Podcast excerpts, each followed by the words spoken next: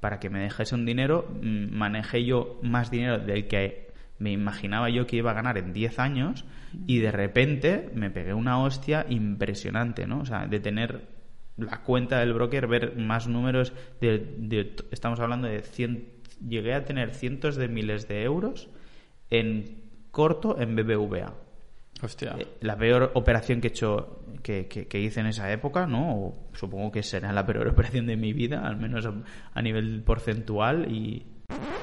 La estoy leyendo un poco estas semanas con toda esta información que estoy buscando con la dieta carnívora creo que cuando tocas temas de nutrición, de cómo come la gente, terminas tocando más en esos sentimientos, incluso más que en la religión cuando les tocas la, la nutrición. Pero bueno, al fin y al cabo, este podcast, mi blog y demás es una, es una especie de diario personal, ¿no? Son las conclusiones de las investigaciones que hago y es un hobby muy raro que tengo, documentar, buscar información, eh, lo llevo ahí en la sangre, ¿no? Mis intereses van por tiempo, pero el hecho de buscar información, documentar los distintos medios, pues lo llevo en la sangre, me encanta. el invitado de hoy es Josep Vidal, y veréis que hablamos del tema de los cursos. Yo sinceramente nunca he hecho ninguno, he pagado ningún curso. Me he mirado alguna cosa de algunos que me habían pasado, pero nunca he pagado por ningún curso. Y entiendo que, aunque yo creo que la mayoría de información se puede encontrar en Internet de forma gratuita, menos a lo mejor la información que había ahí en la biblioteca de Alexandria cuando la quemaron, eso sí que no está en Internet, creo. Creo. creo que la mayoría sí que se puede encontrar de información en Internet. Pero entiendo que habrá personas que no les mole buscar, no les guste indagar en temas y lo prefieren todo ya un poco más servido. Al fin y al cabo, por esto vosotros y yo funcionamos también, porque a mí me gusta buscar, a vosotros os gusta la comida un poco más masticada, ¿no? Así no perdéis tiempo, pero a mí el proceso de buscarla me encanta. Entonces, entiendo perfectamente que haya personas pues que le guste, prefieran comprar algún curso de algo y que se lo den todo servido. Como decía con el invitado de hoy, con Josep, tienen un curso de, de bolsa y en la conversación hablamos de muchas cosas, aunque sí que tocamos un poco más el tema de la bolsa.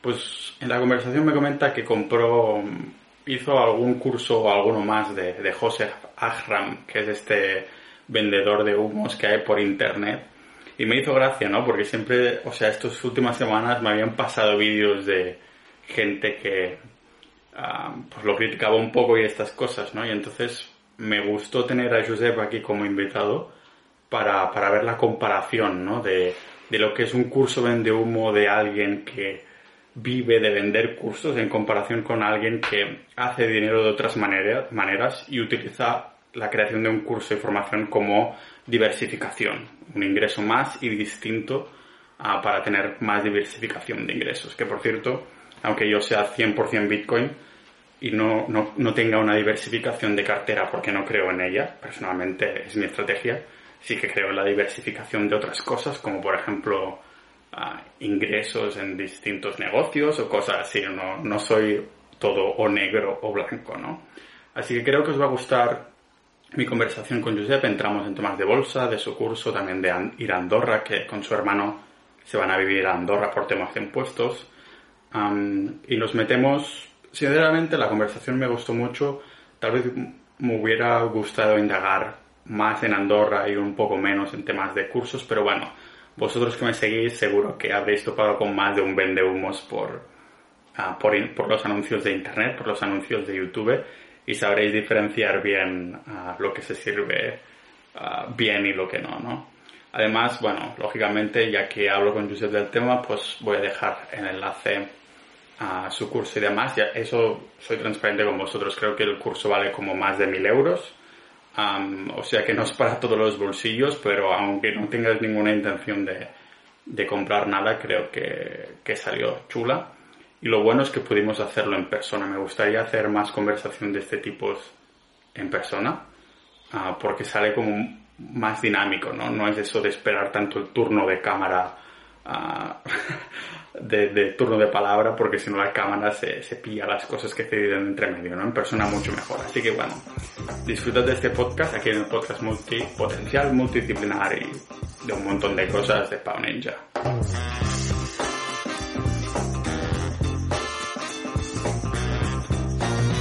Pues, Josep, bienvenido a mi palacio. Muchas gracias. Espero que te guste. Es la segunda persona que ha estado aquí. El primero fue Víctor Correal. Sí, exacto. ¿Lo escuchaste o qué? Estuve escuchando, estuve escuchando. La conversación. Me estabas comentando que tienes ahí pensado, no sabes hacerlo, ¿no? Un podcast y demás. Y entonces, claro, como con Víctor hablamos de podcast, entonces seguro que estuviste ahí. Me interesó mucho. Es que mm. fue escuchar ese podcast y decir, mm, sí, yo creo que, debería estar haciendo uno, ¿no? Y hay mucha mm. gente que me lo dice y, bueno, pues cuando ya hay mucha gente que te lo dice, te lo tienes que plantear. Lo que pasa es que, no sé, es una idea muy verde. Eh, estoy pensando en cómo encararlo. Eh, porque quiero que tenga que ver con, eh, con inversiones y con este mundo, pero también me gusta hablar del futuro, también me gusta... ¿Del futuro en qué sentido? ¿De la bolsa o del futuro en general, rollo? Dentro de 10 años quiero estar en... No, tanto en mí, no tan egocéntrico, digamos, pero a, nivel sociedad, ¿no? Hacia dónde vamos, cómo será el mundo de aquí 5 o 10 años y así. Toda esta parte de cuarta revolución industrial que a mí me gusta mucho porque al fin y al cabo lo que hacemos es invertir en empresas de este, de esto, de, este cambio social, ¿no? Que se nos viene. Entonces, eh, algo así eh, ¿Cómo será el mundo en 10 años entonces? Ya, que te lo puedo preguntar. Bueno, yo no lo sé, pero lo que hago es leer a gente o, escuchar a gente que, que, intenta pues predecirlo, ¿no? O que lo estudia. ¿Más a nivel económico te refieres o incluso a nivel cultural también? Más Sí, pero es que bueno, es una cosa va ligada a la otra al fin y al cabo, ¿no? O sea, si, si culturalmente, por ejemplo, ahora acabo de ver eh, un post tuyo sobre, sobre que empiezas a comer carne de nuevo y así, pues si culturalmente eh, empezamos todos a comer carne de nuevo o, carne sintética o algo así, eh, pues esas empresas, ¿no? Pues claro, son de seis para, ¿no? ¿Has visto esta de Beyond Meat? Ah, que lo publicaron en, en la comunidad que comentaba que Bill Gates decía que todo el mundo nos teníamos que pasar a la carne sintética y casualmente ha invertido, está invertido él en, Beyond Meat, ¿no? Sí. A ver, es que al fin y al cabo lo que hacemos nosotros eh, en Linces es invertir en este tipo de acciones, ¿no? Y, y bueno, Beyond Meat fue una de nuestras acciones en cartera pero te estoy hablando de 2019, si mal no mm. recuerdo, para estas fechas o algo así, entró en cartera y le sacamos muchísima rentabilidad, pero claro, es, eh, es eso, ¿no? Ahora estamos mirando otras empresas de, del sector, así, carne alternativa a la carne, digamos, tradicional como lo conocemos ahora, pero donde ya es, pues hablamos de carne sintética, por ejemplo, ¿no? de imprimir en 3D carne y, hay empresas que están haciendo esto y, que o están en bolsa o están por salir y bueno, si se dan los factores óptimos para, para que, nos, que nos dan a entender que esa empresa pues tiene futuro y tiene potencial, pues invertiremos. ¿Hay alguna empresa de agricultura regenerativa? Porque he visto que esto es lo que será mega necesario en plan para no extinguirnos. Hay varias empresas que lo que, hace unos meses está, está mirándolas, eh, lo que hacen es, eh, o sea, no dejan de ser otra empresa más de consumo y, de, y que produce comida precocinada, por así decirlo, pero con base a, alimentos que ellos mismos han producido, ¿no? Sobre todo agricultura así ecológica y así. Entonces, lo que pasa es que son empresas que tienen una limitación muy grande porque, pues, te puedes imaginar, ¿no? Si hay que cultivar de forma ecológica y hay, pues habrá que conrear los campos, eso lleva un tiempo, entonces son empresas de un crecimiento muy limitado y eh, normalmente estas, este tipo de empresas son muy lentas a la hora de crecer y igual por coste de oportunidad no nos interesan, ¿no? Pero, Vosotros buscáis empresas que tengan más el petardo en el culo, ¿no? Supongo entonces. Un poco más. Bueno, sí. No, no necesariamente que sean a un muy corto plazo, ¿vale? Pero, pero sí, más, que nada por eficiencia, ¿no? O sea, ¿para qué vas a tener el dinero parado? O sea, lo que buscamos con este tipo de estrategias es crecimiento, entonces no tiene sentido invertir a largo plazo en esta estrategia. En otras estrategias sí, y ahí sí que tenemos otras carteras o, la forma de invertir el patrimonio. Esto creo que lo hablamos la otra vez, ¿no?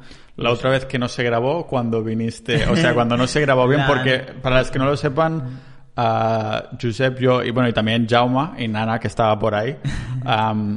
terminamos, o sea, grabamos un podcast con varias cámaras, varios micrófonos, todo muy bien, pero la inexperiencia nos hizo ver que, bueno, que había cosas que tendríamos que haber mirado antes, ¿no? Porque se doblaba la voz, había trozos que se cortaban, cosas así.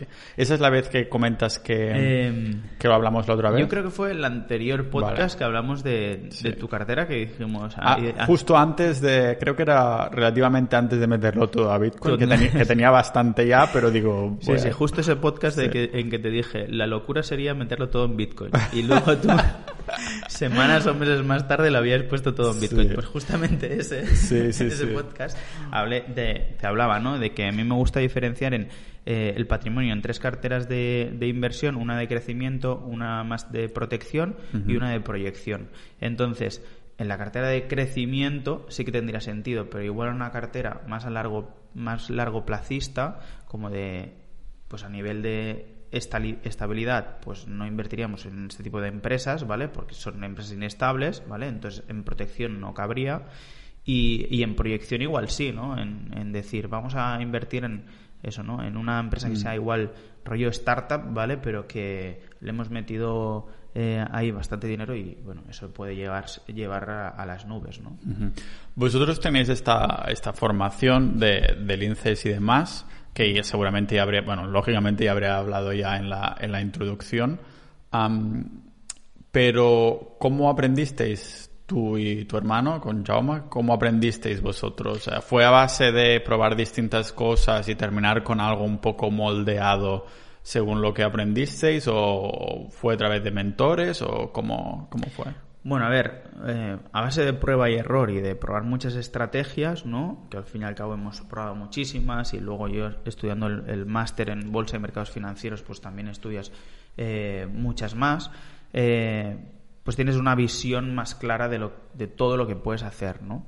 Y dentro de ahí, pues eh, vimos que al final yo siempre digo que no hay estrategias de inversión buenas o malas, sino que tienes que encontrar la que encaje contigo co- y con tus objetivos, ¿no? Con tu contexto y con tus objetivos. ¿Dónde estoy y dónde quiero llegar, ¿no? También lo de adherirse, ¿no? Porque a veces es eso de que te casas con una, ah, con una estrategia, pero solo te casas con ella seis meses o así, ¿no? Y es realmente, hostia, la cogí para el largo plazo y ahora ya tengo este nuevo objeto, esta nueva estrategia brillante nueva que ya me cambio y entonces al final terminas no haciendo nada bien, ¿no? Es- Sí. Eso pasa, eso pasa muchísimo, ¿no? Incluso tengo clientes que les pasa, ¿no? O sea, que he empezado con la cartera, no, no, sí, yo lo entiendo, esto es a largo plazo y al cabo de dos meses dicen, no, no, es que esto no, esto no va a ningún lado. Y dices, a ver, llevamos dos meses, ¿no? Si Sí. estamos en empresas de futuro, es normal que haya una fluctuación o lo que sea, ¿no? Em, pero mm, volviendo a lo de la estrategia, pues eh, estudi- estudiamos bastante a William O'Neill, que es como el padre de la inversión growth. O, o Sí, cuando vino, no sé si escuchaste la entrevista con Alex, con fucking Moneyman, ah, Ah, de, no- no he escuchado. que el, el título del podcast es Sin seguidores pero con un millón en bolsa, que básicamente cuando vino al podcast el tío de Alex, bueno, había hecho un millón en bolsa y dijo, lo voy a poner todo en Ethereum. Y bueno, lo dijo y al cabo de unos meses Ethereum había subido un 50%, ¿no? Al cabo de uno o dos meses, ¿no? Y claro, a- encima como es un troll, le borraron la cuenta de Twitter y todo eso y ya lo volveré a llevar en el podcast. Ah, pero, ah, espera, esto iba a algún sitio. Ah, sí, y, sí, y entonces me acuerdo que tenía, me enseñó el cas- un casco porque el tío se fue a, Bra- a Brasil a saltar en paracaídas, en plan, ya estoy retirado, no sé qué, y tenía un casco de Red Bull y tenía el nombre de este tío como grabado en su casco. casco. Y digo, ¿este quién es? ¿Un atleta de estos que se tiran paracaídas? Y dice, no, hombre, que estás loco, este es el tío de este que dices tú, ¿no? Y claro, digo, hostia, se nota que en cuanto a literatura y tal, no se me quedan los nombres, ¿no? De, de- sí, pues esta es una de las estrategias, comentas, de, de sí, las personas. bueno, al fin, pues sería, pues qué sé yo, ¿no? Pues es el- como el padre de, como muchas veces se dice, ¿no? De Benjamin Graham, de el invers- la inversión en value o, o así, ¿no? Pues podría ser algo así. Luego, claro, pues cada uno, pues eh, lo que haces es eh, coger las diferentes estrategias, lo que has aprendido de las diferentes estrategias que hayas aprendido y decir, vale, pues cómo puedo encajar las piezas para a- adaptar esa estrategia a mi situación y mi contexto, ¿no? ¿Cuánto tiempo le quiero dedicar eh, al día, por ejemplo, o a la semana? Y sobre todo, cuánto riesgo quiero asumir, ¿no? Y bajo esas dos variables, pues mi hermano y yo tenemos una filosofía muy de living la vida loca y esas, o, de, de, tener mucho tiempo, ¿vale? De ganar sobre todo en tiempo. Y entonces dijimos, vale, pues no le, no tenemos que dedicar más tiempo. Y esto es así, ¿eh? Esto públicamente lo hemos dicho, pero no tenemos que dedicarle más tiempo del que pasamos en el baño. Porque es una tontería, pero es que todos vamos al baño alguna vez en un, eh, al día y no. Y ahí tienes pues esos cinco minutillos que, que pues de estar invirtiendo, o sea, de, pasar de mirar el Instagram, Facebook o, leer la etiqueta del champú, ¿sabes? pues que si puedes estar ganando dinero con eso, pues eh, mejor que mejor, ¿no? Y como entendemos la inversión como eso, como, como algo que te, te, tiene que aportar dinero sin robarte tiempo, porque si no sería un trabajo, ¿vale? Me dedico a, a invertir o hacer trading o llámale como quieras, ¿vale? Pero estoy físicamente tiempo dedicándole a eso, pues entonces ya es como que se de, como que se desconfigura todo, ¿no? O sea, dices, ¿cuál es el, el objetivo? Era ganar, ganar tiempo, ¿no? Y lo estoy dedicando en otra cosa. Sí, yo ahora hace tiempo que no leo las etiquetas del champú, pero al baño sí que voy. Lo que, claro, lo comentas como que literalmente si estás en el baño tienes que mirar la bolsa y ese será el tiempo, o es una manera de hacer una analogía, de decir, mira, si en el baño me paso tantos minutos, pues vale. Claro. Sería una buena, un buen reto, ¿no? el bus, ¿vale? También hace mucho que no cojo un autobús, ¿no? Pero estando en el autobús, ¿qué estás mirando? Pues eso, ¿no? Al fin y al cabo es un control que llevas sobre eso y y, una dedicación mínima, ¿no? Que simplemente que no tengas que adaptar tu vida a las inversiones, ¿vale? O que lo hagas como muy, muy, muy mediocremente y que no te suponga, eh, siempre digo lo mismo, los ingresos pasivos 100% pues igual no existen porque le tendrás que dedicar aunque sea una hora al año por decirte algo ¿vale? de mirar algo aunque sea o hacer alguna gestión o, lo que gestión alguna llamada algo pero eh, siempre digo lo mismo digo que es para ti eh, una, un ingreso pasivo. O sea, cuánto es el mínimo tiempo que no te costaría estarle invirtiendo a ese negocio o, lo que sea que, te pueda generar el máximo ingreso posible, ¿no? Pero que, realmente sea un tiempo residual para ti y que no te moleste. Entonces, en el momento en el que no te molesta, pues puedes interpretarlo como un ingreso pasivo, porque no hay una dedicación eh, como activa, ¿no? O sea, por así decirlo. O sea, no te molesta, no hay una molestia en sí. Ah, para hacer un poco de abogado del diablo, ahora se ha habido mucho auge en YouTube de eso de Joseph Akram y todo eso, esos cursos que vende y estas cosas. ¿Cuál es la diferencia, no? De un, curso que pueda hacer él que en teoría te ofrece una estrategia y no sé qué, con lo que podríais ofrecer vosotros. ¿O sois amigos suyos y es una subfilial no, de? Somos amigos. Yo es que lo diré muy rápidamente y muy por encima porque tampoco me gusta no, no creo que sea nada no, no, creo que lleve a nada bueno hablar mal de la gente no pero em, pero bueno digamos que yo hice en su día cuando empezaba Joseph Akram yo hice sus, sus cursos. Ah, eh, ¿qué te pareció? o sea a lo mejor fue una seguramente lo estoy especulando ahora me lo cuentas pero seguramente dijiste vale si algún día tengo un curso no va a ser como este ok o aprendiste la verdad. la verdad es que sí bastante bastante por ahí no vi que me sentí perdido, me sentí de que, bueno, me han dicho, si, si pasa esto, luego pasa esto, pero luego ves que eso no es así, o, o, que no siempre y no, no, sabes qué hacer en ese momento. Al fin y al cabo, yo siempre lo resumo en... Eh, empezar a invertir, sobre todo en, los inicios, y los inicios es que no lleves años invirtiendo en bolsa, no es llevo dos meses eh, invirtiendo en criptomonedas y ya sé de invertir. Evidentemente no, ¿vale? Eh, pero yo, yo lo comparo como sacarse el carnet de conducir, ¿vale? Entonces, eh, cuando tú empiezas a el carnet de conducir, si, si imagínate hacer las clases de, de, de autoescuela con un Ferrari. Sí pues lo más probable es que te la pegues, ¿no?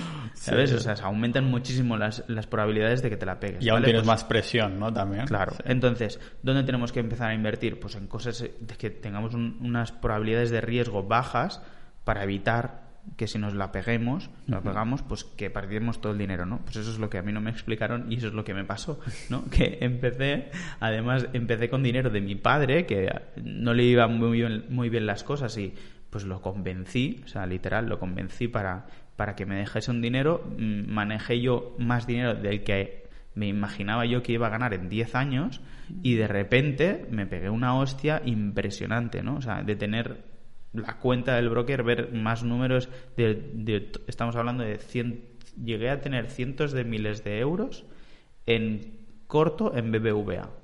Eh, la peor operación que he hecho, que, que, hice en esa época, ¿no? supongo que será la peor operación de mi vida, al menos a, nivel porcentual y, y, en tiempo, porque fue en minutos perder miles de euros, porque estaba en corto, apalancadísimo y, y bueno, una situación muy, muy rara que que se dio y que, y que bueno, al fin y al cabo es eso, ¿no? Yo no digo que sea eh, que funcione o que no funcione esa estrategia, yo ahí no me voy a meter. Eh, ¿Eso es lo que aprendiste? O sea, lo que te enseñaba este curso de Egram o eso, o eso ya probando tú, quieres decir? Sí, sí, yo, o sea, yo ah, probando la estrategia y al fin y al cabo es, es un cúmulo de, de, errores que cometes porque lo que estés haciendo, pues, es, es, eso, ¿no? Es aprender a conducir con un Ferrari. Pero bueno, eh, el, resumen, el resumen es, no, no, no, no, sé, no me entraré en si es una buena o mala estrategia, por lo que te decía, porque no hay buenas o malas estrategias. Lo que tengo claro que no es una estrategia que se tendría que enseñar eh, a gente que empieza a invertir como, como, se vende, ¿no? Se vende al final mm. como una estrategia sencilla para gente que empieza. Y siendo, siendo honestos, pues no. ¿Sabes? No te digo que no haya nadie que no lo haga, pero el porcentaje de alumnos que fracasa en esa inversión, no lo sé, pero seguro que es altísimo. Y más en un curso que es grabado, que hay cientos de personas cada mes. Que no es nada eh, Tenemos una, alumna que me llamó, porque es amiga de otra alumna, y me dijo, hostia, tengo una, amiga que se ha apuntado al curso del Joseph Agram. Ahora que empezaba a ver otra vez anuncios de él y así, ¿no? O es verdad que es que justo el, el youtuber ese Lord Drought o algo así, que hizo un vídeo que se hizo bastante viral, que, era muy gracioso, que me infiltro a los cursos del José Agafra, ¿no? el tío de los que empieza diciendo, ¿te interesa el trading? A mí tampoco, no sé qué. Entonces, como lo, lo cuenta un poco... Y justo al poco después empiezan a salir anuncios otra vez, ¿no? Ah, claro, supongo que para este señor ya es un pilar central el vender formaciones, ¿no? Porque si no, no te tirarías tanto a la, a la piscina en el sentido de que, mm.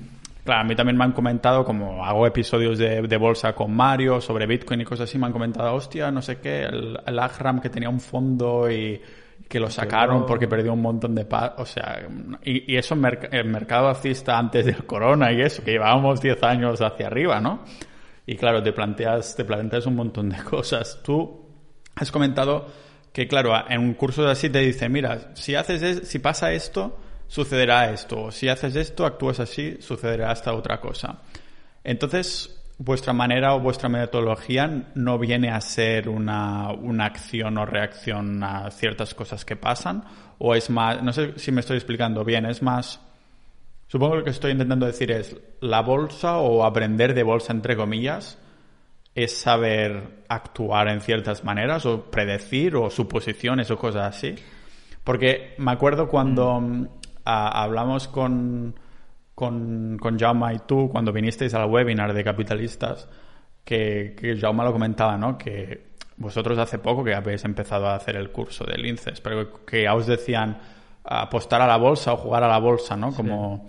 ¿Qué diferencia le veis en este sentido de no es suposiciones, no es no no no es que el error común suele ser ese, de el seguir la noticia o, pretender leer el futuro y, comprar lo más barato y vender lo más caro. Eh, yo con la gente que sabe de bolsa y con la gente que, que, hablo, que, que, realmente respeto en este mundo, eh, lo primero que te dicen es no pretendas comprar lo más barato ni pretendas ser la típica que el último euro que se lo lleve otro, ¿no? Pues eh, piensa que eh, no, la mayoría de gente no sabe dónde se está metiendo y no sabe el poco poder que tiene, ¿vale? Eso también pasa en, el mundo de los bitcoins, ¿no? Eh, somos eh, pececitos en, un, en, un, en una piscina llena de tiburones. Y si no somos conscientes de ello y de que en cualquier momento, si nos ponemos delante de la, de la boca del tiburón, nos comen, eh, pues tal. Entonces nosotros tenemos que vivir pues eh, de las sobras de los otros pececitos que se han comido y demás, ¿no? Eh, eso llevado a, la, a, la, realidad, digamos, a, a, los números, pues es eso, ¿no? Las ballenas del Bitcoin o grandes fondos de inversión, hedge funds o institucionales que están invirtiendo en empresas. Nosotros lo que hacemos es, no pretendemos adivinar, no, no pretendemos ser los, los, más listos de la película, es eh, los que saben y los que tienen dinero hacen esto. Mm, copiémosles. O sea, los chinos llevan copiando unos años y no les está yendo tan mal, ¿no? sí, sí, se están adelantando con todo, mira, creando virus y cosas así. Así que, bueno, es dejar el ego fuera, porque lo que el principal error es eh, en las inversiones es venir con un ego fuerte, por eso las mujeres no solo en las inversiones, ¿no? En todo.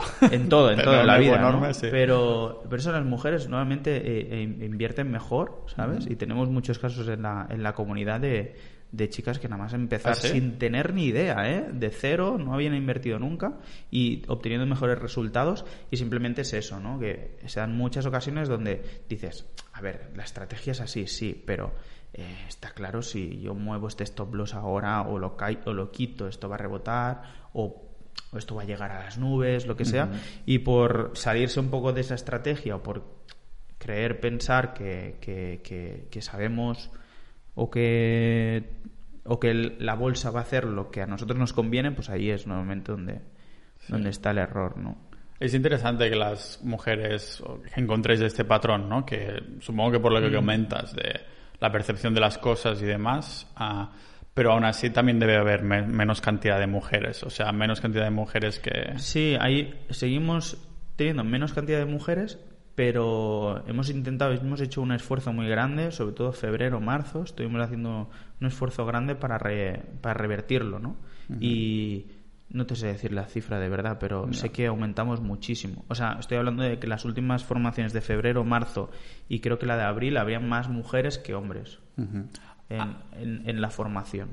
Y eso ya es un cambio porque es un sector que no sé por qué, bueno, pero normalmente pues es reacio, ¿no? o, tiene más resistencias a, Sí, en muchos, sobre todo lo que veo en sector dinero, uh, sí que es como más, mucho más predominante de, tíos, ¿no? De hecho lo comentaba en Twitter, puse un tweet hace unos días de gracias por los 10.000 ah, seguidores, pero ojalá fuerais tías y, y, me mandarais desnudos en vez de preguntas y mil cosas por los privados, ¿no? En plan así de coña.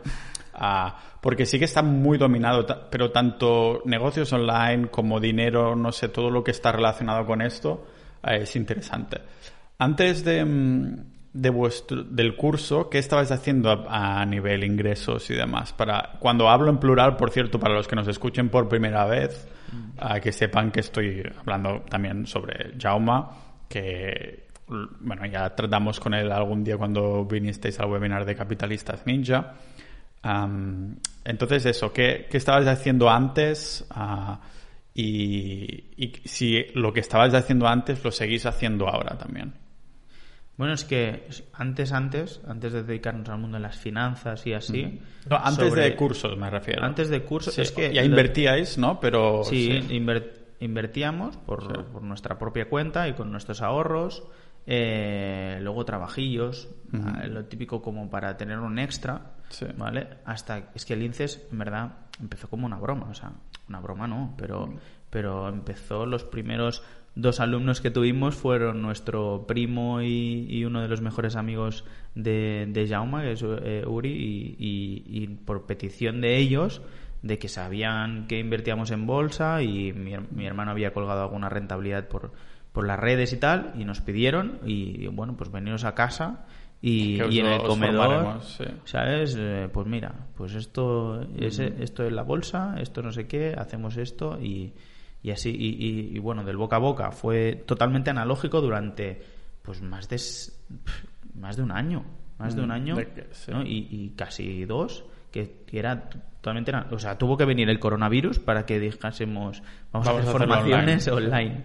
Pero antes, entonces, ah, estabais ya también en temas de finanzas, ¿no? De- a nivel más personal, Sí. invirtiendo a nivel personal. Y tú, y Sí, tú sí, también y yo ofreciendo- haciendo el, el máster en, en- en asesoramiento financiero, ¿no? En bolsa y mercados financieros y demás, sacándome el título de asesor financiero y, eh, y en eso. Y antes, pues hemos hecho de todo. ¿sabes? Que la gente, muchas veces lo explicamos, ¿no? En los cursos y tal, que, que, y que la parte bonita que se cuenta es esa, pero que, hemos trabajado de todo. Que yo estuve en Inglaterra, mi hermano estuvo eh, en Alemania e Italia y allí estábamos trabajando en hostelería. Yo en Inglaterra el otro día. Ahora están eh, Noelia y Antonio, que son como los nuevos eh, empleados, por así decirlo, de, de, del INCES y demás. Y son alumnos que estamos como creando un apartado como de como de cantera lince, ¿no? Es como una especie de prácticas dentro de la empresa o así, que además ha coincidido que lo hemos hecho en, en casa y que es convivencia, ¿no? Pero el caso es que se lo estaba contando, digo, eh, en Inglaterra yo estuve haciendo de basurero, de lavaplatos, de, de en fábricas, de camarero, de todo, ¿no? Y en esa, esa época también lo hemos tenido. Y luego, eh, mi principal trabajo durante seis años fue como coctelero. Y hasta muy poco antes de dedicarme realmente, de poder dedicarme a las finanzas, yo he sido coctelero. En- Yo fui a, fui a Australia a hacer un curso de coctelero. ¿Ah, sí? Am, lo que pasa, porque había hecho uno antes de como de cafetería, de barista, Sí. en Italia, y dije, venga, pues en la misma escuela también hacen uno de coctelero, pues me voy ahí. Lo que pasa que yo me lo, yo fui ahí pensando que digo, bueno, unas horitas por la mañana y después por la tarde libre para ir a hacer surf a la playa y todo eso, pero era muy, muy, muy intenso porque tenías como un libro que tenías que estudiar, creo que eran, no sé si, no más de cuatro, al menos ocho cócteles cada día. Sí. Y cada día por la mañana cuando te presentabas, o sea, tenías que hacer el examen de esos ocho cócteles del día de ayer, pero claro, el día dos tenías que, el examen era de 16 cócteles. Claro. Y, yo, y tenías que memorizar a saco de cosas, de lo que llevaba, o sea, la guarnición, de la cantidad de tal, cómo hacerlo, buah, y, y dije, pues lo dejo, al cabo unos días, duré unos días y dije, bueno, pues a disfrutar Australia en vez de memorizar cócteles. Y dije, bueno, a lo mejor en un futuro ya haré algunas, algún curso rollo así, pero más que nada porque siempre me gusta ir a los sitios a probar este tipo de cositas distintas, ¿no? No con la idea de voy a ser coctelero, sino con la idea de, de tal. ¿Cómo terminaste siendo coctelero entonces? ¿Empezaste a buscar un trabajo en un bar y aprendiste ahí Pues- en el oficio? Sí, eh, literalmente estaba buscando un trabajo para ahorrar dinero e irme a Inglaterra. Eh, estaba tomando el café en un, un hotel de Vilanova, de ahí de, de donde soy, ahí en el paseo, eh, con, con mi mejor amigo, con Grant. Y, y Grant fue, él quien le pidió trabajo a- al dueño que estaba allí, que nos había, justo nos había traído él el café, y como se conocían y tal, y digo, oye, pues eh, no necesitarás a alguien para los fines de semana, le dice Gran. Y dice, dice, no, dice, yo solo, solo estoy buscando ahora para el verano un coctelero. Y no sé, me salía de dentro y le dije, ah, pues, pues vengo yo. Me dice, ¿pero tú eres un? Y yo, no, pero aprendo. y entonces me dijo, no, hombre, no, esto no va así, a ver, no sé qué, tienes que formar, no sé cuántos. Así que fue llegar a casa, además lo- te lo voy a enlazar porque eh, estaba, había, ah, estaba por invertir dinero en la siguiente formación de Joseph Agram, Sí. ¿vale? Como el avanzado y no sé cuántos, ¿no? Y eran literalmente los últimos, ponle 500 euros o algo así, y, y era o el curso de Agram o el curso que había encontrado de coctelería en Barcelona.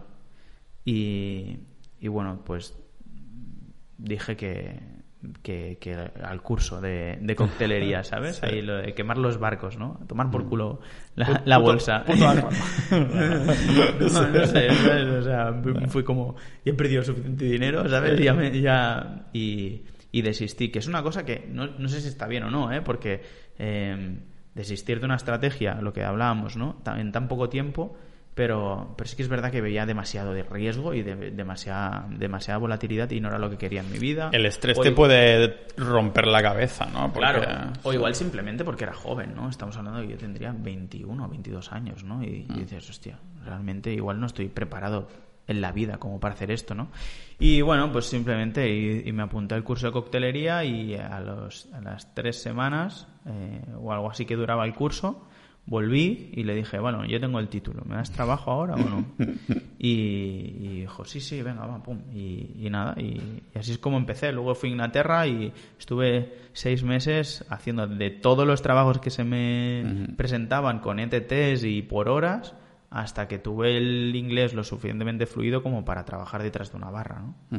Claro, el tecnicismo del coctelero y todas esas cosas. Claro, ¿sabes? Y saber, bueno, pues si te piden un Cosmopolitan lo entiendes, pero, pero según que te pidan o, qué conversación quiera tener el cliente, pues claro. no se la puedes dar. Claro. Y ahora en vez de Inglaterra, Andorra al final o qué? Sí. Y de hecho, em, ya fui coctelero en Andorra durante un mes o algo así. Mm. un, bueno, un verano o algo así fue. Un mes o igual fueron dos. Entonces ya sabes que te gustó, ¿no? Estar ahí y demás. Sí, sí, ya me, gustó. O sea, yo ya he vivido en la experiencia. Mm. Ahora, ahora, es, ahora se critica, ¿sabes? O sea, mm. yo ya he ido a Inglaterra a vivir, he ido a Andorra a vivir, pero ahora voy a Andorra a vivir por eh, y como ya gano dinero pues entonces ya sabes cómo va esto entonces ahora ya es criticable no claro si vas ahí a trabajar y a sudar, eh, ahí no pasa nada no pero si es para ahorrarte dinero o lo que sea pues ahí ya está mal. En fin y, y nada pues eh, sí sí ya he vivido la experiencia y Andorra me la conozco mucho porque mi madrina es, vive es andorrana y vive allí de siempre y su hija que es mi ahijada también. O sea que yo voy una vez cada dos meses, seguro que, subo al menos un fin de semana para verlos. Sí. claro, hiciste una publicación en Instagram que, tuvo bastantes visitas, me comentaste, ¿no? De que era que estabas ahí como cocinando, cortando cebolla, no sé qué cosas, y hablando un poco del tema de, Andorra. Cuéntanos un poco qué comentabas por ahí, qué, decías. Supongo que era, era, te explicabas por qué te vas a Andorra un poco y por qué no está mal irse a un sitio para ahorrar o qué. Claro, es que, resumidamente, ¿no? Pero eh, tú como empresario tienes que mirar por el bien de tu empresa, ¿no? Una empresa es con ánimo de lucro, no es una ONG. Y yo si un día quiebro, eh, no va a venir nadie a rescatarme, ¿vale? Entonces, eh, tengo que procurar tener beneficios. Entonces, gran parte de esos beneficios, o posibles beneficios, o beneficios potenciales, vamos a llamarles, se van en impuestos. Y, y además, pues todos sabemos que los impuestos no se están gestionando muy bien aquí muy bien este o nada bien. o nada bien no que bueno que eso es otro tema no aparte pero pero el simple hecho de hostia eh, es que con lo que vamos a pagar este trimestre con lo que estamos pagando todos los trimestres es que podríamos tener empleados por el, por el, por el mismo dinero no o sea y, y, y entonces dónde tiene que repercutir eso en subir el precio del producto para tener más margen. Entonces eh, repercute en el cliente. Y, y no, yo digo que esté mal, ¿eh? Pues los impuestos están, están muy bien, pero si se gestionan bien. O sea, ¿no? Y... no creo que en Noruega o Suecia se quejen mucho tampoco de los impuestos. Cuando todo, yo que he vivido tanto en, en Finlandia como dos ciudades de Suecia, lo ves en las calles. O sea, es todo como, es yo siempre digo, ¿no? Si tú coges una cámara, te pones ahí a cualquier calle de Suecia que pasa una familia y echas una foto, parece de revista. Dices, mira aquí los rubios ahí caminando con el tal, ¿no? Los, las calles perfectas y todas esas cosas. Y, dices, ves que los impuestos realmente los tocas después la, en lo que se han convertido. Entonces, supongo que no hay tanta queja de noruego y sueco que... Claro, si pensamos en, en la la intención primera del impuesto, pues al fin y al cabo es equilibrar un poco la balanza y, que entre todos podamos pagar eso que igual no estamos dispuestos uno solo a pagar, etcétera, ¿no? Em, y eso está genial, pero es que, hostia, eh, educación financiera, eh, algo tan necesario eh, en la sociedad y nadie nos lo está contando, ¿no? O nadie. Entonces, bueno, eso es una idea que tengo, otra idea de estas que están muy verdes, como lo del podcast, pero eh, una forma de justificar también a mí, eh, de que estoy yendo a Andorra, eh, pero una de las cosas que quiero hacer es que con lo que me vaya o con lo que me vaya a ahorrar en impuestos este año, si, si voy a Andorra o, parte de los impuestos que me ahorre, pues crear una especie de una plataforma o otra empresa, igual sin ánimo de lucro, ¿vale? Una tipo ONG donde, donde enseñar educación financiera. Porque eso a mí sí que me parece que es una buena inversión de ese dinero y que tiene unos frutos. Crear un aeropuerto en medio de Castellón o en Albacete, pues no me parece. o sea, no, Pues, no- no- no veo el mismo retorno a la sociedad, ¿no? Pero Sí. igual eh, crear un tipo de producto que sea a coste cero o, o muy barato o lo que sea, eh, que realmente les pueda cambiar la vida a nivel financiero, pues eso sí, me parece aportar a la sociedad, ¿no? En Twitter rulaba un vídeo el otro día de una... Decían que era una chica de Podemos o algo así, ¿no? Que se ve que hay un libro de estos de, de De texto. niños. Sí, lo has visto, ¿no? Sí, sí. Para los que no- nos escuchen, pues, y no lo hayan visto, pues nada, la, la diputada esta o lo que esta chica se quejaba de que en el libro decía que estaban enseñando a los niños a que si había cantidad de dinero en vez de ahorrarlo tenían que invertirlo.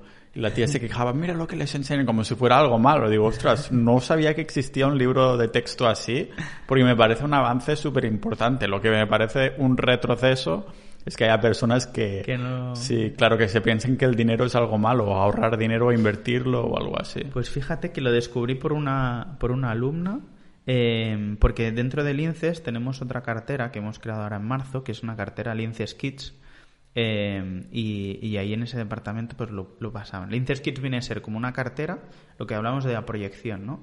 Eh, una cartera mm, que hice yo, en principio lo empecé yo, a- este verano cuando, cuando hice los 30 y luego ahora en marzo hice una aportación mucho más grande, pero es una cartera que yo he hecho para mis hijos.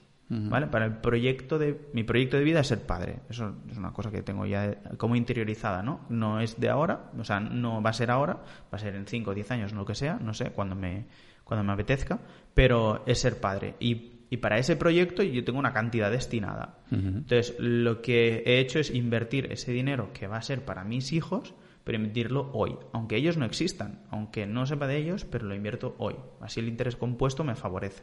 Y invierto en acciones de diferentes sectores, pero que tienen muchísimo potencial y que van a ser las Amazon, Facebook, Apple del futuro, ¿no? O las que pretendo, ¿no? Nunca lo sabemos, pero tienen mucho potencial como empresas y muchas probabilidades de, que así sea, ¿no?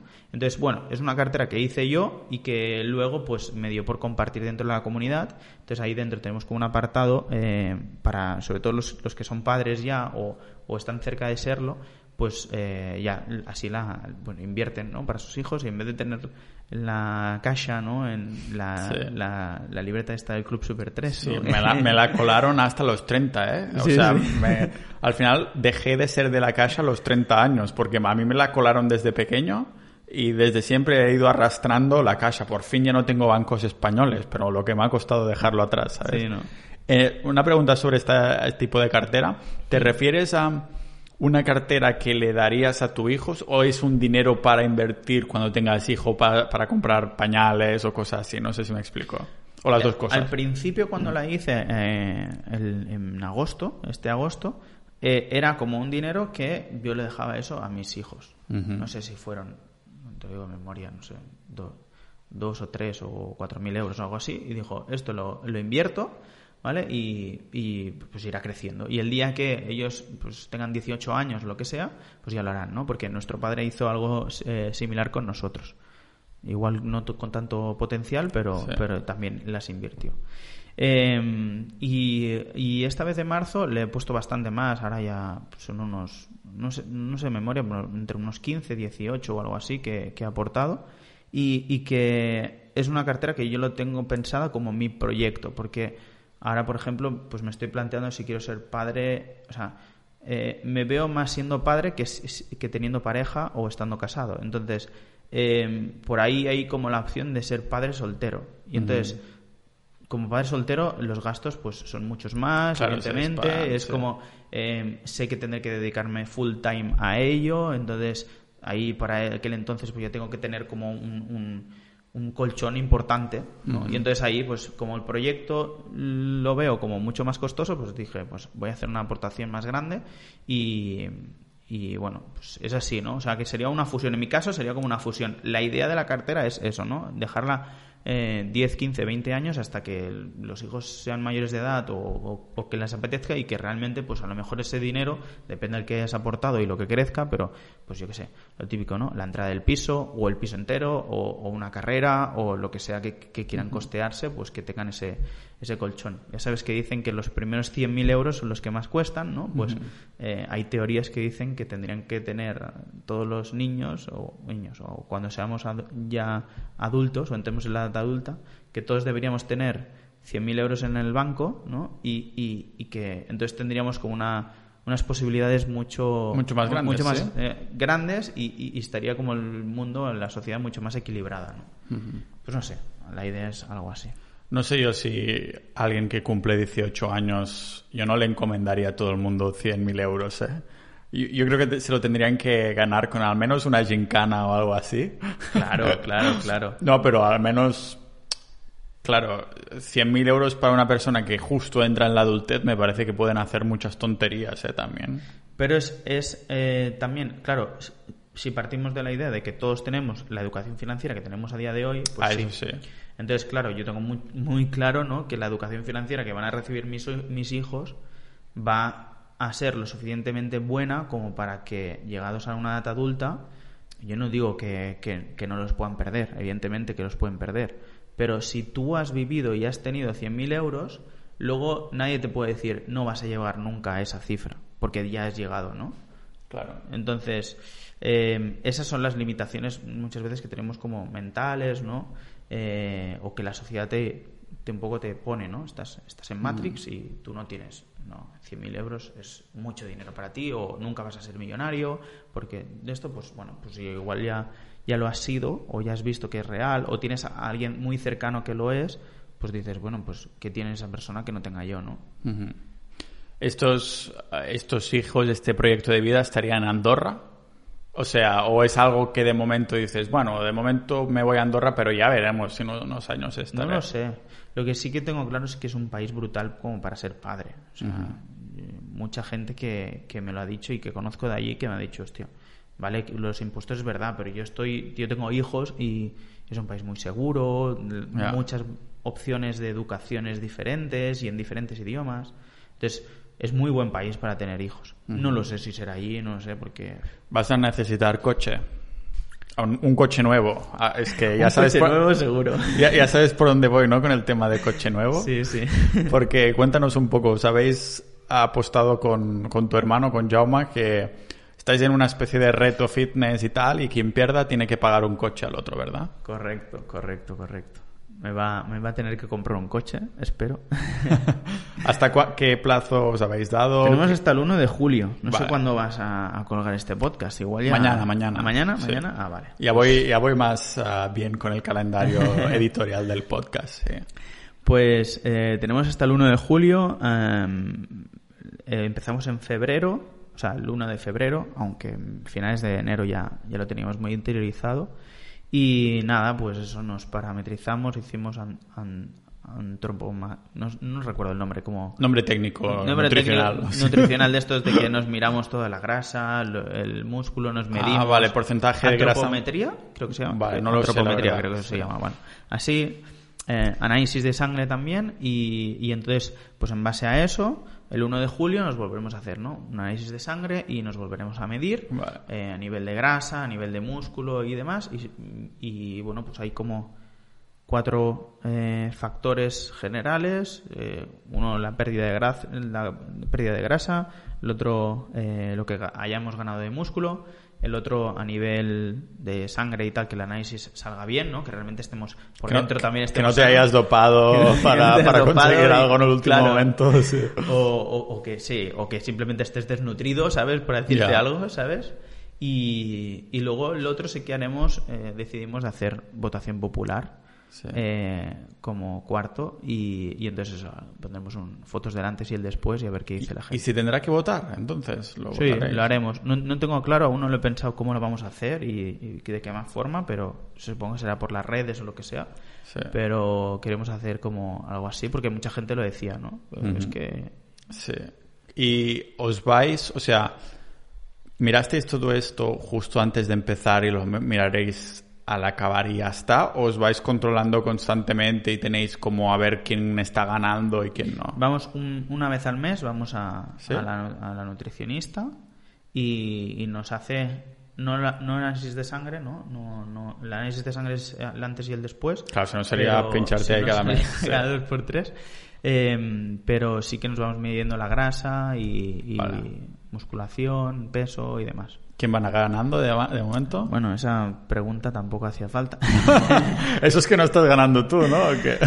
A ver, está ganando mi hermano. Sí. eh, y yo digamos que los primeros dos, tres meses de apuesta, que fueron febrero y marzo sobre todo, fueron... Estuve muy enfocado en linces y, y en, nuevas, en nuevos clientes que, que tuve en ese mes y lo dejé estar. La verdad es que no hice ni... no, o sea, siendo sinceros, es que no hacía nada, ni ejercicio, ni dieta. De hecho, hay parámetros que eh, en principios de abril, eh, después de dos meses de apuesta, estoy peor que de lo que estaba al principio, ¿sabes? Sí. O sea, O sea. realmente fue fatal. En cambio, mi hermano, pues desde el principio, pues iba haciendo con un ritmo más, más a nivel tortuga, ¿no? Y, Sí. y- y yo, pues, he hecho un Miraremos como- si haces la liebre. como la liebre, pero lo he hecho al revés. He estado dos, de la mitad del periodo sin hacer prácticamente nada y, y ahora estoy muy en serio, la verdad. Eh. Tengo a Antonio, que te decía antes de, de la cartera Lince, pues también está en casa y él eh, lo lleva muy bien porque ha estado preparándose oposiciones y ha hecho eh, mucho entrenamiento durante muchos años, entonces pues ahí me, me enseñó a... El primer paso siempre es el que más cuesta, ¿no? Entonces Sí. eh, me enseñó a cómo comer, eh, cómo entrenar, etcétera. Coge Ahora- la comida, póntela en la boca, mastica, ¿no? Sí, sí. No, pero, ¿sabes? Pero cómo ¿Qué, llevar... qué tipo de coche os habéis apostado o no habéis especificado? No hemos especificado, la verdad es que no hemos especificado, hemos puesto un mínimo porque mi hermano y yo nos puteamos mucho, entonces es- ya, ¿sabes? Yo ya me, me veía Sí. con un 600 o algo Ya, así, ya, ¿sabes? ya. Eh, entonces hemos puesto un mínimo, creo que eran, sí, bueno, creo no, son 10.000 euros mínimos, ¿vale? Eh, lo que tengo claro es que seguramente será, bueno, que tenemos que tener en cuenta que, que es un coste eh, que le cuesta al otro y que no vamos a putearnos en ese sentido. O sea, Sí. la putada en sí para nosotros es que nos tenemos que le tenemos que comprar un coche. O sea, no es solo que te gastes el dinero en algo tan, eh, en un gasto tan malo como es un coche, ¿vale? Porque realmente lo es, ¿vale? Eh, a nivel de educación financiera normalmente lo es. Eh, si es que, es que encima no es ni para ti, ¿sabes? Es para el otro, Sí. ¿sabes? Y tienes que sacar eh, de bolsa ese dinero eh, con, con el coste de oportunidad que eso es- supone, ¿no? Y, de- y- y luego dárselo al otro, ¿no? De hecho, yo hace un año no llega, ¿vale? finales de, de junio, eh, mi coche no me pasaba la ITV, yo tengo un Nissan Almera del 2004, o sea, 17 años o así tiene, eh, y con 250.000 kilómetros, mi hermano tiene un Polo con 4 o 5 años menos, pero con 275.000 kilómetros, ¿vale? Y, y los dos necesitamos un coche, eso está claro. Y más si tenemos que ir a Andorra, ¿no? Y vivir ahí, Y porque vivir lo- ahí, lo con necesitas ahí, con claro. las cuestas que hay y demás. Eh, pero, eh, claro, el coste de oportunidad era muy grande. Entonces, yo estuve a punto de comprarme un coche, ya te digo, hace un año y pico, porque mi, mi coche no pasaba la ITV. Ya, ya había ido dos veces y las dos me la habían negado. Y, y entonces, pues dije, bueno, es el momento. Hasta mi madre me decía, oye, pero haz el favor, cómprate un coche y tal. Y a último momento, pues yo ya tenía uno, ¿eh? Mirado y apalabrado y demás, y al final hice una oferta a la baja, me dijo que no, y, y dije, bueno, pues, pues vas- no es el momento. Lo invertí en, en Nayo, eh, que es mm, la empresa que ya llevamos más rentabilidad, es una empresa que conocía muchísimo y tal, y dije, pues este dinero va a ir a Nayo y, y bueno, la- es como la Tesla china, ¿no? Y así. Entonces compré acciones de Nayo, creo que eran a, a unos 12 dólares, con esos 10.000 me, me- fueron 1.000 acciones de Nayo. Y, y la idea al principio era, eh, pues lo que no me llega del coche, quiero este coche, no me llega, vale, pues que suba y lo saco, ¿vale? Pero iba subiendo tanto que al final, bueno, ya no es el pico ese, sino que a lo mejor me pago la mitad del coche, a lo mejor me pago el coche entero y, y, al- y a lo mejor, al final, como paso de me voy a comprar el coche que me dé la gana, ¿sabes? Sí, Porque claro. realmente, pues al final, las Nayo esas, creo que el stop loss me, me saltó en 50 o algo así. Sí, que Eh, salió una- un buen beneficio ya, ¿no? Claro, o sea, de 12 Sí. a 50. Pues imagínate, ese coste de oportunidad es el que ahora tenemos Jauma y yo, ¿no? Eh, para comprarle el coche al otro. Claro, O sea, sí. Seguro que os putearéis y vais a comprar un coche que encima gasta un montón de gasolina para compensar el gasto y ahora te vas a ahorrar poco a, o sea, te vas a, a arruinar poco a poco. Encima que yo me gasto el coche, tú vas a pagar un montón de gasolinas. Esta va a ser el, el truco. Yo hice algo similar con, ah, porque estaba, cuando estaba en Estonia, me pilló que iba a comprar un piso. Y yo lo tenía mirado y el día siguiente tenía que ir al notario y después dije, ¿qué coño estoy haciendo? Y metí todo el dinero en Bitcoin. Y eso era cosa de finales del año pasado y todo. Y incluso ahora con la bajada que, que ha habido esta, ah, incluso eh, teniendo esto en cuenta fue una buena decisión. Una buena ¿sabes? decisión, Sí. ¿no? Claro, y, y realmente... Vosotros Bitcoin no lo tocáis y el cripto en general, ¿no? Es, Sois como es, eh, la estrategia es esta, estáis especializados en este tipo de empresas y ya está, ¿cierto? Sí, eh, o sea, no lo tocamos. Yo a día de hoy sigo sin, sin tener nada de, de criptos. Que no digo que no las tenga a corto plazo, simplemente que en mi, eh, a nivel patrimonial no me encaja dentro de mis carteras porque ya tengo la cartera de crecimiento, ya es Linces, la tengo súper estudiada, conozco bien la estrategia, sé lo que hago y las rentabilidades son similares desde mi punto de vista con mucha más seguridad y, y mucha menos volatilidad, ¿no?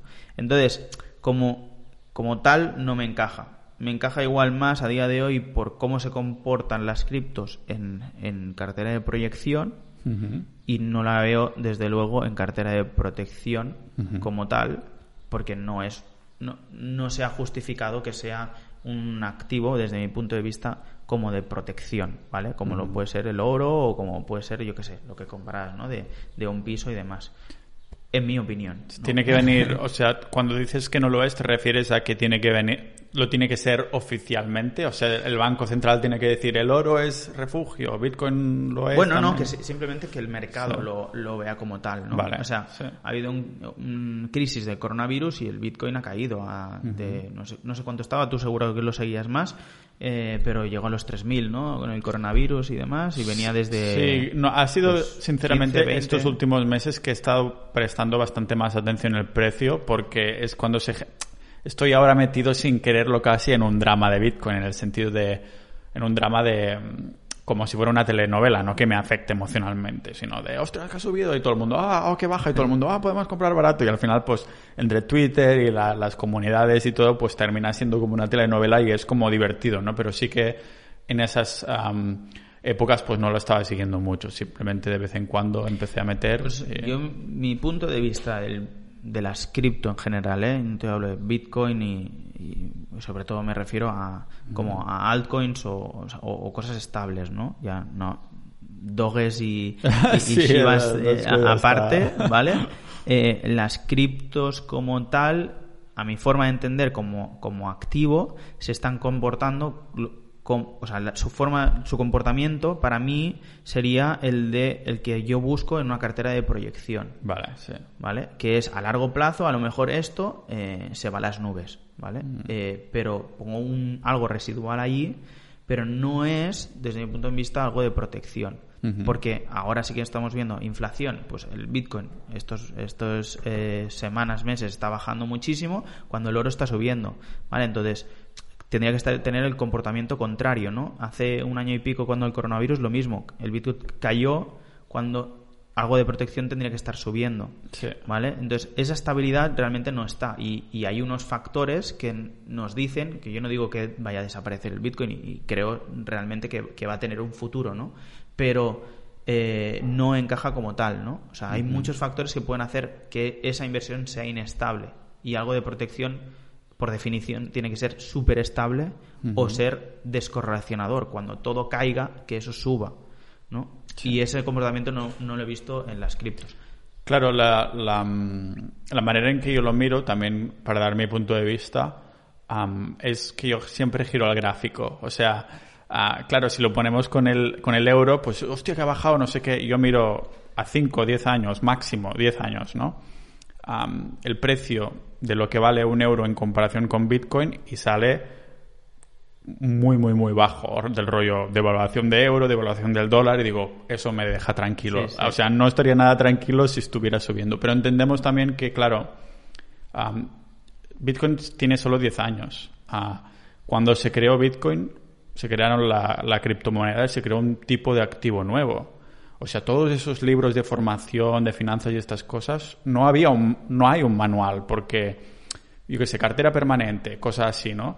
Claro, hay montones de, de bonos, de stock, de un montón de estrategias con estos activos, pero no se crea un activo nuevo de un día para otro, ¿no? O sea, Claro, claro. sí, entonces claro, hay aún muchísima in- incertidumbre y lógicamente pues yo creo que esta incertidumbre se traduce en esta volatilidad, ¿no? Porque no, no sabemos tampoco cómo, cómo se interpreta o aunque algunos pues lo tengamos claro, pues otros eh, nada claro, ¿no? Y entonces Mm. pues eh, se va a ir haciendo subo, bajo, subo, bajo. sí. Yo, esto es predecir muchísimo eh, y fliparme, ¿no? Pero si me lo permitís, yo, yo supongo que las criptos tienen que aún llegar a, a la fase de burbuja, ¿vale? Yo no creo aún que hayamos llegado a esa fase, entonces, eh, sabiendo que ya es, hay esa fase de burbuja que tenemos que llegar, pues podría ser un buen activo para hacer eh, crecimiento, ¿vale? Tengo crecimiento y digo, voy, voy a especular aquí con, es- con estas posibles subidas eh, a, a meses o años vista, pero en algún momento tendrá que haber un, un testeo de si realmente eso es un activo que vamos todos a determinar como, eh, como moneda, ¿no? Como dinero, como tal. ¿Vale? Entonces, eh, para eso supongo que tendrá que tener un enfrentamiento con un, opos- un opositor y un opositor que esté a su nivel, es decir, dinero eh, electrónico o, o digital, ¿vale? Entonces, supongo que en algún momento, cuando los estados planteen tener dinero digital oficial de ellos, allí habrá un- una caída de las criptos importante que igual no tiene por qué ser definitiva, ¿vale? Pero que en esa caída y viendo que ese activo sigue teniendo fuerza, ¿vale? Que sigue habiendo gente que compra ese activo, ahí sí que yo podría predecir que eso puede ser dinero del futuro y entonces meterle como cartera de protección o como pasarme el dinero de, de- de tenerlo en dólares o en euros a, a tenerlo en bitcoins, ¿no? Hasta que ese momento pase, el comportamiento del activo es de crecimiento y especulativo total, ¿no? Em, porque aún no he tenido, desde mi punto de vista, ese testeo. Pero bueno, yo siempre digo, ¿eh? o sea, si está, está genial invertir en criptos y que yo no lo haga no, mm, o que no lo esté haciendo no quiere decir que no sea bueno. Mi hermano mismo está eh, invirtiendo y ahora, el otro día ahora está de moda porque está tradea- tradeando. Me dijo el otro día, ¿eh? literal, me dice, Tete dice, he conocido gente del mundo de la cripto ahora aquí en Andorra ya lleva un mes y pico y dice, y realmente me he puesto y digo, esto es como la bolsa, pero en modo fácil, ¿sabes? O sea, es que es súper fácil, como solo hay análisis técnico, ¿sabes? Pues, eh, y todo el mundo es psicología de masas, súper, eso tenemos nosotros súper inte- interiorizado. Y dice, bueno, pues ahora toca para abajo. Y, y estaba, dice, me he puesto en corto con el Bitcoin, le llevo un 22. Y luego veo un, un story suyo y dice, pues eh, ya me he salido de la posición en corto, de hecho ahora estoy en largo y llevo un 6. Y así, ¿sabes? Pues está, está especulando, vamos. Claro. Pero él lo tiene claro y lo hace con un 5% del patrimonio que, Sí. que no le importa si lo pierde. Pero a mí lo que me, lo que me asusta es cuando la gente cree firmemente, sin conocer el mundo en el que se está metiendo y sin haberlo estudiado bien, eh, cree que eso es el futuro o que eso es lo que tiene que hacerse y eso lo Claro. veo muchísimo. El otro día en CrossFit un chico me dice, escuché el otro día que decías Bitcoin o algo así, ¿tú inviertes? No sé cuántos. Y digo, bueno, ¿sabes? Y, y- y alguien que no tiene ni idea y que tal, pues eh, que tiene todos sus ahorros ahí.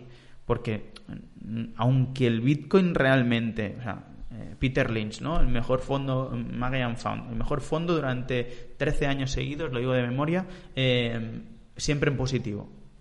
Eh, la mitad de la gente que invirtió en ese fondo perdió dinero. En un fondo que todos los años acababa en positivo. ¿Cómo puede ser? Porque si estaban solo unos pocos meses, veían que bajaba y se iban, Porque ¿o la qué? gente compra cuando hay euforia y vende Ah, cuando vale. hay pánico. Sí, sí, sí. Entonces, claro, no es el activo en sí. O sea, el Bitcoin o las criptos pueden estar creciendo, pero hay mucha gente que sí, inexperta que va a entrar o está entrando y está perdiendo dinero porque realmente no acaba de entender lo que está haciendo, etcétera, ¿no? Y eso es el, miedo que me da.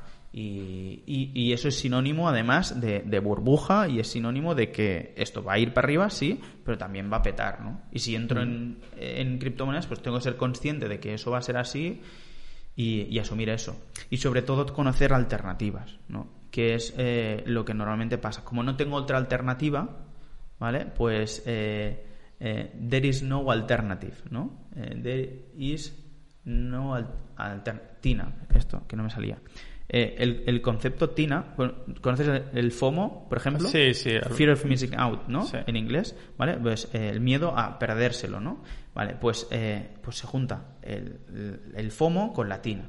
La TINA sería There is no alternative, ¿vale? Y, y son dos cosas que te llevan a pensar de mm, quiero crecer, esto está creciendo y no sé qué puedo hacer para que mi patrimonio crezca como eso. Entonces, ¿qué hago? Pues invierto ahí. ¿vale? Entonces, la alternativa un poco, pues esa- es- esas empresas de crecimiento, eh, que, que igual que el Bitcoin, que tenemos claro que de aquí 5 o 10 años, pues la, la moneda va a estar digitalizada, se llame Bitcoin, se llame como sea, ¿no? Eh, pero va a estar digitalizada, tenemos claro que eso va a estar, por ejemplo, bajo una tecnología que se llama blockchain. ¿No? ¿Para qué voy a qué, qué hacer en las fiebre en la fiebre del oro? Vender palas, ¿no? O sea, ¿para qué nos vamos a meter en bitcoins si a lo mejor hay empresas del sector blockchain que además se están poniendo pues en cosas como NFTs, como el tema de la de digitalizar toda esta parte más burocrática que tenemos, etcétera, etcétera, etcétera, ¿no? Y que esto es un sector más dentro de los muchos que hay. Pues hay el Big Data, Machine Learning mm, barra inteligencia artificial, pues es un sector que va a cambiar muchísimo la sociedad, ¿no? Pues hay un montón de empresas donde invertir. Eh, en coches eléctricos o el TAS, ¿no? De Transport as a Service. O sea, todo esto de que vamos a pagar como eh, el Netflix, pero para Pero a para- Uber, ¿no? O y un Tesla, montón más de sea. servicios, supongo. Claro, entonces eh, hay un montón de cambios que se están dando en la sociedad y un montón de empresas que ahí sí que puedes analizar a nivel fundamental los beneficios que están obteniendo, las inversiones que están haciendo, cómo crecen, etcétera, etcétera, etcétera, ¿no? ¿Por qué se centrarnos solo en un aspecto, que es el de la moneda, cuando hay muchísimas otras eh, sectores, empresas e industrias que están generando ese cambio, ¿no? Pues en base a eso, por eso nosotros tenemos eh, la cartera como Linces como tal, ¿no? O esta estrategia de Growth Momentum, donde ahí yo lo comparo con el Bitcoin y digo, bueno, el potencial más o menos es similar y, y- y tengo mucho más control, ¿no? O lo conozco más, simplemente. ¿Esta estrategia crees que va a ser la misma dentro de, yo qué sé, 20, 30 años? La esa estrategia que seguís o las empresas estas que... mm, No las empresas en particular, sino el tipo de empresas. Rollo growth momentum. Ah, ¿Será, hay siempre este auge en este tipo de empresas o habrá un momento que digas esto Eh, peta? no sé como tal, las estrategias tienen que evolucionar porque el mercado evoluciona. eh, de hecho, seguro que en el futuro va a ser mucho más digitalizado y va, y va a ser mucho más computacional y no, no, no voy a estar yo como persona física decidiendo dónde invertir el dinero. De hecho, nosotros ya tenemos la idea de, de cómo puede la inteligencia artificial hacer nuestra estrategia que seguimos más eficiente. ¿no? Entonces, en un futuro serán algoritmos y, y como ya lo son, ¿vale? Eh, como, como ya existe, ¿no? La mayoría de transacciones las hacen la- algoritmos, ¿vale? Hoy en día. Entonces, eh, el futuro será más así. Entonces, nosotros no decidiremos dónde invertir, lo decidirán las máquinas. Pero, eh, pero lo que sí que tengo claro es que eh, el dinero se hace así. Se hace en empresas pequeñas que tienen mucho potencial. No se hacen en empresas grandes que ya han crecido. Muchas veces, se habla de Warren Buffett. Warren Buffett no se hizo millonario, y esto es así, y lo podéis, no se hizo millonario o no se hizo rico invirtiendo como está invirtiendo ahora. Warren Buffett lleva invertido en Coca-Cola, mm, no sé, 20, 30 años, no, no recuerdo, ¿sabes? Bueno, seguro que más, más de 30 años, ¿vale? Cuando Coca-Cola no, es, no era lo que es hoy, ¿vale? Y aparte hizo el dinero de otra forma, y él te lo dice, si tuviese un millón de euros, que para él eso es poco capital, ¿no? Pues si tuviese un millón de euros, me sería muy fácil doblarlo cada año y hacer un 100% anual. Eh, pero eh, la- el contexto de Warren Buffett es otro. Entonces, que él invierta así es totalmente normal, justificable y lo hace bien. Que yo, con mis, por decirte algo, 10.000 euros, me ponga a invertir como Warren Buffett, no me va a hacer Warren Buffett, Claro. ¿sabes? Porque Warren Buffett con 10.000 euros no estaría haciendo ni hizo lo mismo que está haciendo ahora. Claro, los tiempos cambian. am, Mm. Y joder, ya ves, ya ves. Sí, nos, y de vez en cuando veo algunas de, de estas citas y pienso, es que claro, ah, esta cita fue dicho hace no sé cuánto tiempo, ahora las cosas son así, ahora hay estas empresas, ahora hay las criptomonedas, ¿no? Y este tipo de cosas, o sea que, que sí. Josep, ah, muchas gracias por, por, venir al podcast. Esta vez esperemos que sí que no va a haber ningún error técnico, no tiene pinta. Ah, así que nada, que muchísimas gracias por venir. A ti.